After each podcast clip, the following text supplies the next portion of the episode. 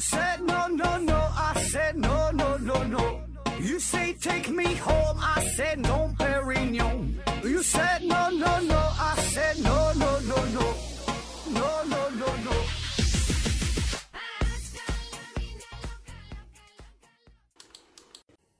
拼命探索，不计后果。欢迎您收听《思考盒子》，本节目由喜马拉雅平台独家播出。呃，这期还是回答听友问题啊。第一个问题，小鬼零二幺提问说：何总如何看待强 AI 支持者啊说任何精神现象都是一台电脑这样的观点？精神和算法，呃，究竟有什么本质上的区别？啊，这说这个精神算法的事儿哈。嗯，那我们对于人类自己的精神呐、意识啊这些东西还没能完全研究清楚，所以呢，它本质上是啥，这个这咱也不知道。那么表面上呢，这就是一连串的电信号啊，一些生物化学反应啊，对吧？这些东西。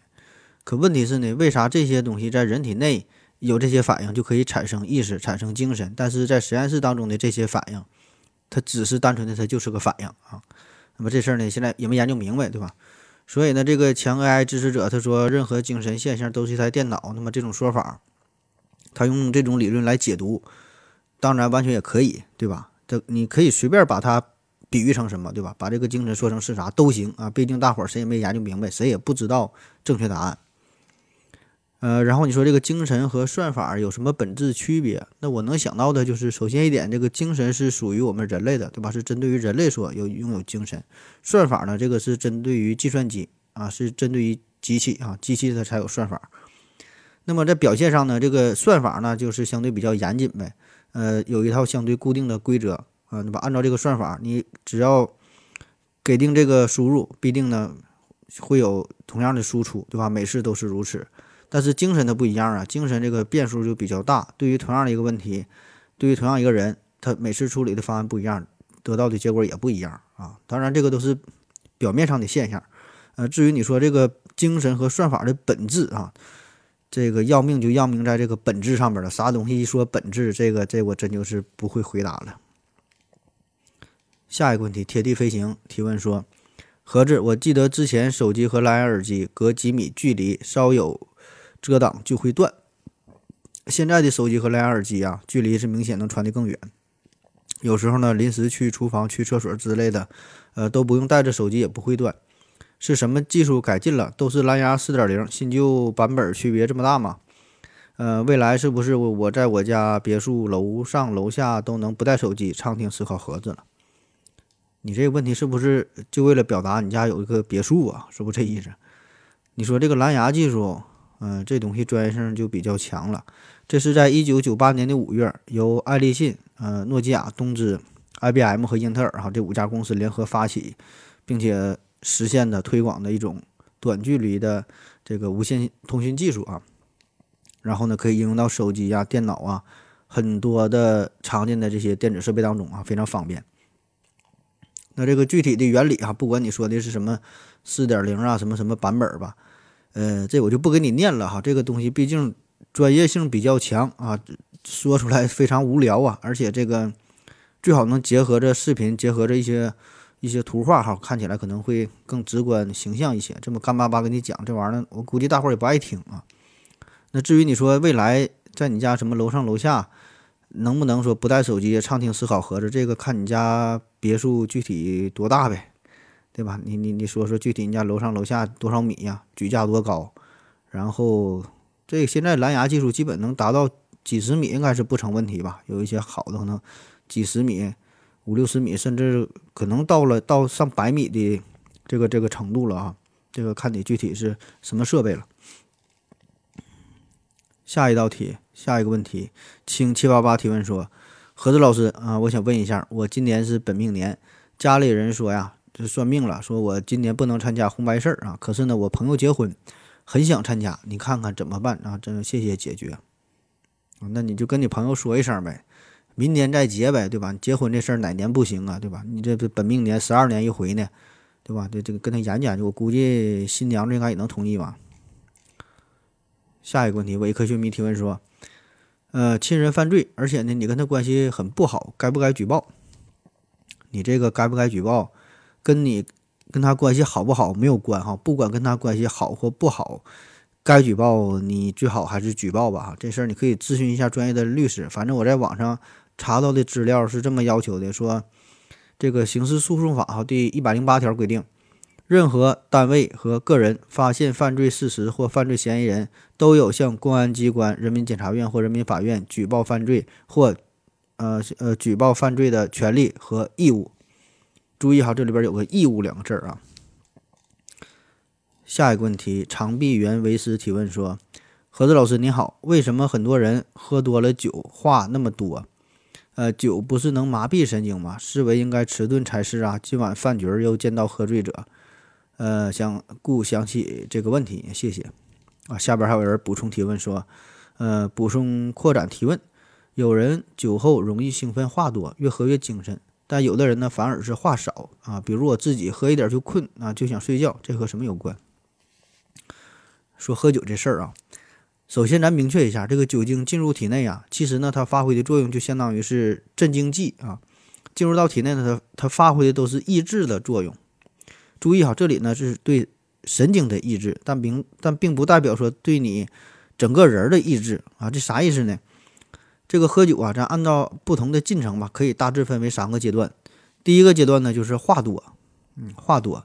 那么这个时候呢，酒精开始降低前额皮层的抑制控制的能力。这个前额皮层，呃，在我们平时社交过程当中呢非常重要哈，在你做出决策呀。呃，然后一做一些社交行为啊，对吧？甚至说对你的性格啊，都有很大的影响，都起了重要的作用。这有点像啥呢？他就像老师一样，老师呢，他平时管学生，对吧？所以呢，你有一些事儿，你有很多想法，但是你会控制自己啊，你有理性的一面告诉自己不能这么去做啊，所以呢，他是压抑你、控制你的。那么进入到这这个第一阶段之后，酒精发挥作用。那这个皮层的约束就变少了，就相当于没有老师管了啊。那么这个时候，你就控制不住自己了。嗯，很多以前不敢说的话，这回都敢说了；很很多不敢做的事儿啊，都敢做了啊。这这话开始多，逮谁跟谁唠。所以你看，咱们录节目，我很多时候都是处于这个第一阶段，话多的阶段。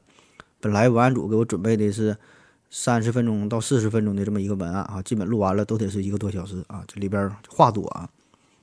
那么这个也就是咱平时喝酒嘛，可能嗯，经常喝酒的朋友都会有这种感觉啊，几杯酒下肚之后，感觉有点控制不住自己啊，而且这个不单单是话多，情绪也控制不住。呃，有的人喝完酒更容易哭啊，有的是更容易笑，对吧？反正这个情绪他就控制不住，就表达出来了啊。那么很多平时压抑的事儿啊，也都说出来了。啊，最典型的有这么一句诗嘛，叫“李白斗酒诗百篇”。长安市上酒家眠，天子呼来不上船，自称臣是酒中仙。那么第一句李白斗酒诗百篇，就是话多。你后边这几句呢，就说明他胆儿大哈，就开始做一些平时想做但是不敢做的事儿啊。第二阶段呢，就是进入到了这个胡言乱语和运动不协调的状态。那么这一阶段呢，主要就是小脑啊也开始受抑制抑制了啊。那小脑是管运动的，对吧？协调你，平衡的。小脑受抑制了，你走路开始不稳。倒酒呢，就就就倒到这个酒杯外边。说话呢，舌头开始发硬啊。很多时候，咱这个节目我也是处于这个阶段开始录的哈。你仔细听，有的时候不该是口音的问题，平翘舌不分啊，真是这个舌头比较硬啊，不打弯儿啊。那么这个时候呢，就是这个大脑啊，对于来自于眼睛啊、耳朵呀这些感官的信息处理呢，也开始变慢，整个思维过程也变慢啊，反应变慢，变变得思维混乱。哎，这第二阶段。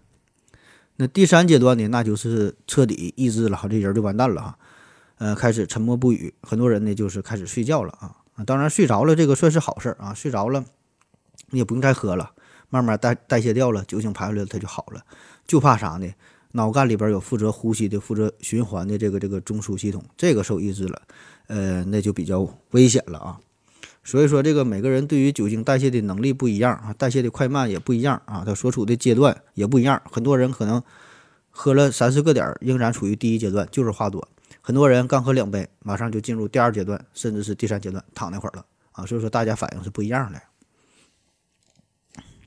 下一个问题，呃，A M L Q I A O 啊，提问说。呃，请问在美国留学生活多年的何总，为什么为什么美国的大企业啊大学很多呢位于中小城市或者是农村，和中国形成了鲜明的对比？他们就没有考虑过聚集聚集效应吗？啊，说这个美国学校大学的事儿啊，非常零星分散，都是在比较偏僻的一些农村啊、中小城市是咋回事儿？嗯，这我之前在美国待过一段时间哈，也是游走于美国各个大学之间啊，但是都是待的时间不长，短暂的逗留。嗯，对这个学校啊，稍微有这么一点了解吧。那咱就说说啊，这个美国学校这个分布的事儿。呃，美国这学校确实啊，这个大学吧，给咱们一个整体的感觉。就是都建在大农村里啊，在在这个城市里的少很少啊。这些有名大学，哈佛啊，什么耶鲁，你看它都是就感觉都是建在这个苞米地里边了啊。这旁边一大片全全是绿地啊。那为啥会这样？主要是两方面原因哈。第一个呢，这算是一个历史遗留问题。呃，long long ago 啊，long long ago，那个时候就是欧洲人刚开始到达美洲的时候，那他们做的第一件事呢？就是建大学，为啥说这么重视教育哈？人家到手就建大学，因为他们是属于移移民到美洲嘛。那么这些移民的这些人当中呢，很多人都是受到过这个牛津呐、剑桥啊，就是在在在英国受到过这些古典的高等教育。所以呢，他们既然来到这片新的土地，他们就觉得哈，应该让自己的子孙后代呀，在这个新的家园上也能受到更好的教育。所以来了，人就建大学。所以你看，这个哈佛大学啊，它是成立于一六三六年，这比美国的建国还要早一百多年，对吧？是先有的哈佛，后有的美国啊，可以这样说。那么，所以当时他建校的时候，他也他也没有啥考虑的，整个这个美洲大陆它都是大农村，那是差不多四百年前了，对吧？那都是农村呢。然后像耶鲁大学也是，耶鲁大学是三百多年的历史，还有布朗大学二百多年的历史，还有其他这些常春藤联盟哈这八所学校。都是这段时期建的，都是很早啊。那时候全是农村，没有什么选址的问题啊。当然也会选址啊，因为他选址是啥？它是私立学校，就是人家自己说的算，自己拿钱盖的学校，愿意在哪盖盖在哪盖，也没有什么政府统一的统一的规划呀、安排呀，啥也没有啊，全凭自己心情。所以你看，最早的美国这个八所藤校，哈佛呢是在这个麻省，耶鲁呢是在康奈狄格，嗯，普林斯顿呢是在新泽西，哥伦比亚康奈尔呢是在纽约。布朗呢是在这个罗德岛，宾大呢是在宾州啊，达特茅斯呢是在新罕布什尔。你看这些这些州基本都是位于美国的东北部，而且他们分散的是比较均匀、比较随意。那为啥都在东北部哈？这个就是美国早期殖民者到的这个地方啊，所以现在这些州就开始建建大学。那当然，他们建大学这个时候，对吧？就是没有没有什么考虑的，有什么交通啊，对吧？什么什么人口啊？有什么打造一个教育中心呢？没有这么多，对吧？所以说就随很随便的啊，建了这么多学校。那么是在建校之后，然后说是成立了美国，然后在此在以后这二三百年期间嘛，呃，美国逐渐的发展开始崛起，然后有一些地方发展成为大都市，甚至是国际化的大都市。而对于这些学校来说，首先他们是私立的。其次呢，他们规模又这么大，它历史这么悠久，已经建成这二三百年了，想搬家也很难。而且它别的地方地价它更贵，对吧？你从一个农村你想搬到城市，你想搬到纽约市中心，那这个地皮的钱这地价你你也买不起，对吧？就比如说我的母校这个普林斯顿，它呢是就是在这个新泽西嘛，它距离距离这个纽约其实还真就不远，开车差不多一个小时就够。名义上呢也是属于这个纽约大都会区啊。但是实际上呢，它跟这个都会、大都会这几个字根本就不挨边儿。它实际上就是一大片绿地，中间有几个小矮楼，呃，根本没有什么高楼大厦、灯火辉煌，完全都没有啊，就一点大都市的气场都没有。当然，对于像我们这种就真正想搞研究的人哈，这恰恰是最理想的地方，对吧？因为你搞研究嘛，这个跟搞破鞋不一样，对吧？不不用那些灯红酒绿的那些事儿啊。这是第一阶段哈，早期。那么。进入到第二阶段哈，第二个美国高校成立的高潮的时期吧，算是这这是美国西部大开发的时候啊。美国也有西部西部大开发，也叫西进运动啊。这个是在这个十八世纪末哈，从十八世纪末开始，一直呢到了十九世纪末左右吧，持续了一百多年。当时呢，这个为了西进运动嘛，这就颁布了宅地法呀，呃，颁布了呃莫里尔法案哈等等吧，就整了一系列的政策。主要的目的其实就是鼓励大家到西部去。那么与此同时，美国高等教育呢，也是进入到了一个新的发展阶段。那我们可以看一下，呃，美国比较有代表性的，你看其他这些这些大学成立的时间，就除了刚才说的这个八所藤校，看其他这些学校，很多著名的公立大学都是在十九世纪下半叶这几十年之间成立的。啊，也是借着这个西进运动的春风啊，包括这个呃伊利诺伊大学香槟分校、普渡大学、呃加州伯克利大学等等啊，这些非常有名的学校，他们都是这段时期呃建成的。还有这个早期成立的一些公立大学，比如说这个密歇根大学、北卡大学，也是得力于莫里尔法案啊，让他们得到了新的发展。那么这时候这些大学的选址，对吧？他他怎么去选？当然还是要考虑价格的问题，对吧？哪便宜？当然是远离市中心的这个大农村，对吧？在这在这地方盖大学，所以这时候盖了很多的大学。那么另外一方面呢，就是从这个国家、从这个政府的规划层面来看，呃，给咱们的感觉好像确实是美国政府它不热衷于说建立什么中心城市啊，呃，就你说的什么聚集效应啊，它恰恰相反，它好像刻意的要把这些资源呐，把这些。教育啊，分散开，呃，让不同的地方都有非非常均等的发展的机会，得到这个教育的机会啊。那有人可能也会问了，对吧？你你你这个学校建的都在穷乡僻壤这些地方，旁边都是大农村，这玩意儿有人爱去吗？能留得住人吗？还真就能啊，因为真正的人才他一定是可以留得住的，对吧？因为这里有真正的知识啊，他来是学习的，是奔着知识来的啊，不是为了大都市而来。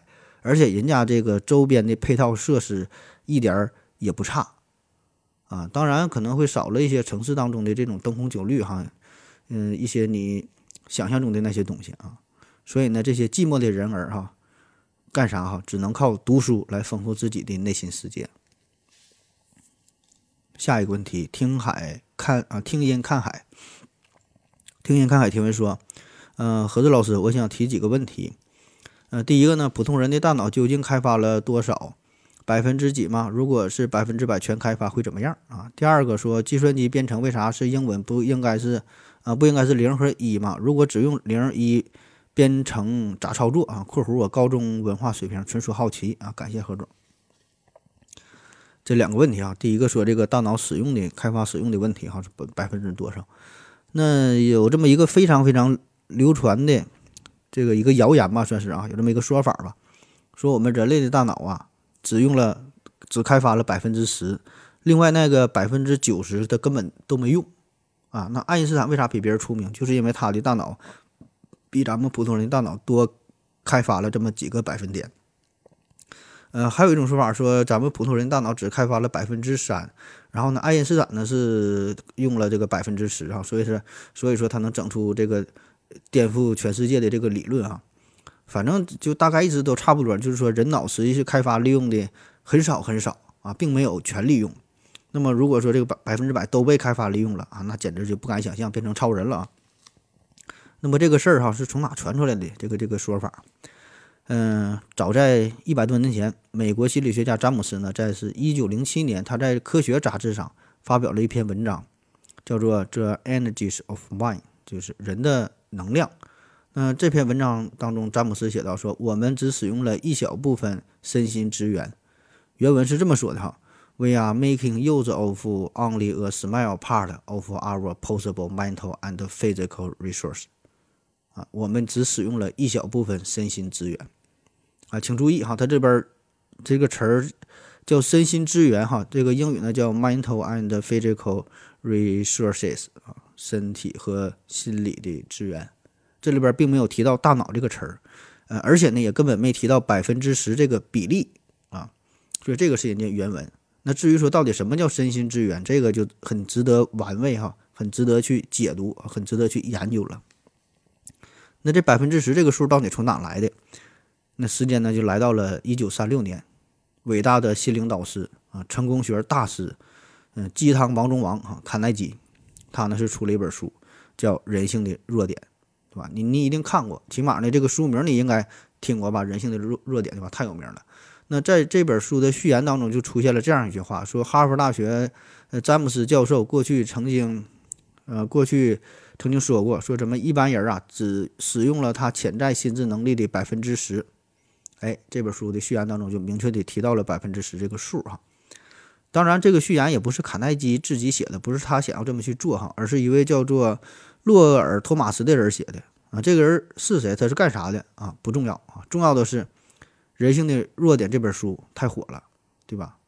全球热销啊！我这这咱一定都听过这本书嘛。那么这本书跟着火啊，这本书序言当中的这句话也就跟着火，慢慢的呢，传来传去就变成了说咱们普通人大脑只使用了百分之十。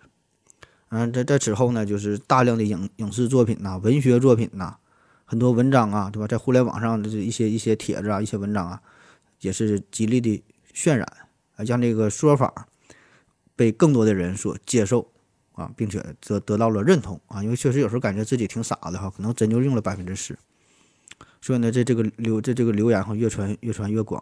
那再到后来，很多商业机构。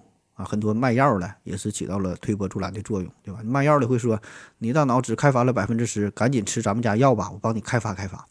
教育机构呢，那更是如此了，对吧？头一阵儿那多火呀，对吧？你各个培训班，你家孩子这大脑啊只用了百分之十，赶紧报班，赶紧我给你整个全脑学习、右脑开发啊，对吧？你百分之十，我给整到百分之二十、百分之三十，你家孩子就能考清华北大了。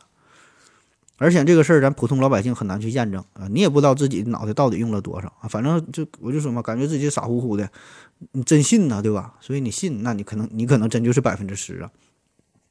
那实际上啊，咱人体它是一个整体，大脑它也是一个整体，它一定是整个都在工作，都在运转。那科学发展到今天，我们很容易很很容易就去验证这个事儿。那有研究人员就利用这个功能呃功能性磁共振成像技术，还有什么其他成像技术吧，一些研究就能够观察到大脑的实际使用情况。这个人的大脑并不存在非活性的区域啊，即使是在执行执行非常简单的任务，也可以清晰的观察到整个大脑它都在活动。呃，美国有一本科普杂志叫《科学美科学美国人》哈，非常有名。他呢就援引神经学家约翰亨利的话，他说。有证据显示，就你的大脑全天都在百分之百的运转，即使你在睡眠当中，诸如控制高级思维和自我意识活动的前额皮质，或是帮助人们感知周围环境的躯体感觉区，也都是活跃的。第二个问题啊，说这个计算机编程的事儿。计算机编程为啥用英文？哈，计算机就是二进制，不零和一吗？为啥不用零和一啊？那关于这个。计算机语言这个这个问题吧，呃，对于计算机来说，确实哈，它只认识零和一，嗯，再复杂的事儿它就不懂了啊。你整个二，那它都都理解不了。那我们人类与计算机如何进行交流呢？最开始确实是只用零和一啊，这叫就是纯机器机器语言嘛。对于这个计算机硬件来说，它只有两种状态，开或者关，对吧？对应的就是零和一嘛。所以说，这个二进制语言是计算机语言的本质。所以当时人们想要操作电脑怎么办啊？只能是写出一大长串的零一零一零一组成的字符，对应的呢是一些特殊的状态。那很显然，这种操作它很不方便，很不直观，对吧？如果你有某一个代码写错了，比如零和一正常一大串一一一一大堆的数，你有一个数写错了，你很难发现，你找不到，不知道哪块写错了。对吧？而且呢，不同的计算机运行的环境也不一样，呃，指令的这方式、操作方式，它它也不同，所以这个机器语言呢，就有它的特定性，只能在特定的计算机上执行。你换了一个机器，就得重新编程啊，就非常麻烦嘛，很难推广。这就是叫机器语言哈。那怎么办啊？为了减轻机器语言给这个软件工程师带来的不便，人们对机器语言呢就进行了升级和改进，就是用一些。呃，容易理解、容易记忆的字母啊，或者是简单单词啊、缩写呀，来代替特定的指令。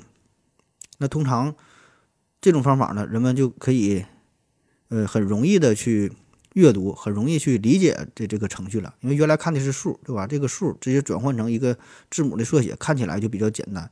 然后呢，对这个程序的 bug 的修复啊，后期的运营维护啊，也都会变得更加简单。那么这个语言啊，就叫做汇编语言。那举一个不太恰当的例子啊，就为了便于理解啊。那么原来的机器语言呢，咱比如说啊，我啊，它呢是编码是零一零一，吃啊是一一零零，苹果是一零一一。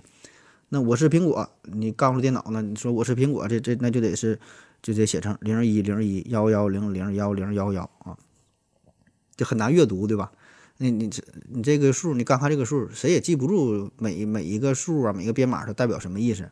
那么换成这个汇编语言呢，它可能就变成了就 I eat apple 啊，相对就比较比较简单一目了然了。那么再到后来呢，就出现了高级语言，高级语言。就是刚才说的这个汇编语言呢，它还是有一些弊端，就是呢，它仍然是面向机器的语言，很难从代码上理解程序设计的意图，而且设计出来的程序仍然不易被移植啊。这个电脑只能在这个电脑上用，没法在别的电脑上再用，所以呢，这就出现了高级语言啊。就咱现在听说的基本都是高级语言，嗯，从最早 Basic 哈、Java、C 语言、C 加加，这都是高级语言。那这些高级语言就可以不依赖于计算机的硬件，能够在不同的机器上进行运行。那么这样呢，就免去了很多呃重复编程的这个过程，也提高了效率啊。同时呢，这些语言也是更接近于我们人类本身的语言系统，更接近于数学语言啊，看起来也是更更容易识别。那好了，今天节目就这样，感谢您各位的收听，谢谢大家，再见。